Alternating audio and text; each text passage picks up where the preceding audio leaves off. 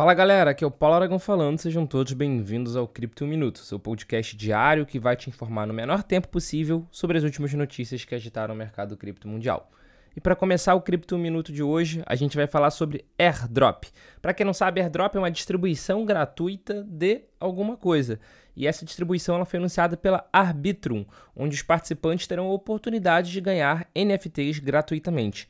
Para ser elegível os primeiros NFTs do airdrop da Arbitrum, os usuários devem usar qualquer uma das pontes listadas para mover ETH para Arbitrum.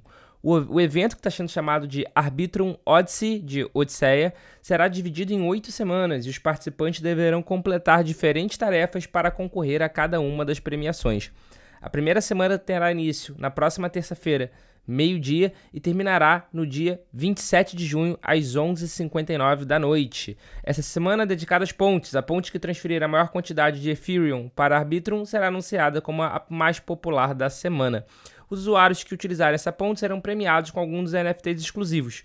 Todos os usuários podem participar ao trocar qualquer quantia de tokens para ETH por meio da blockchain da Arbitrum, utilizando qualquer uma das pontes participantes.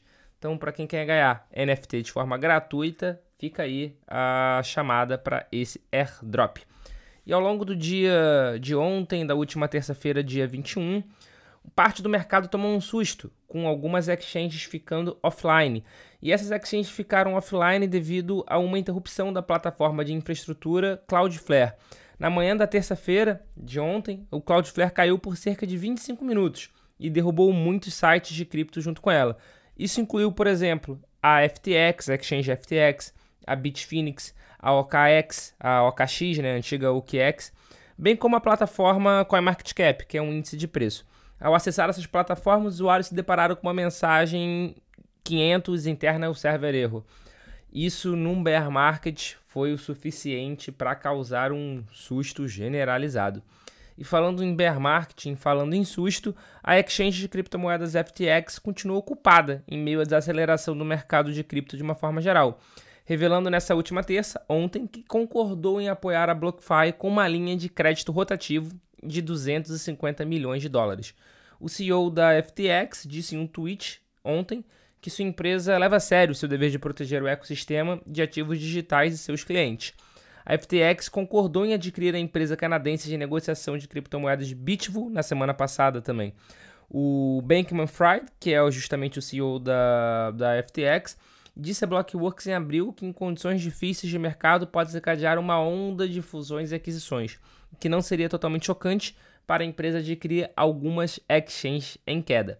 Os recursos da linha de crédito destinam-se basicamente a ser contratualmente subordinado aos saldos dos clientes em todos os tipos de contas da BlockFi e serão usados para reforçar o balanço patrimonial da BlockFi.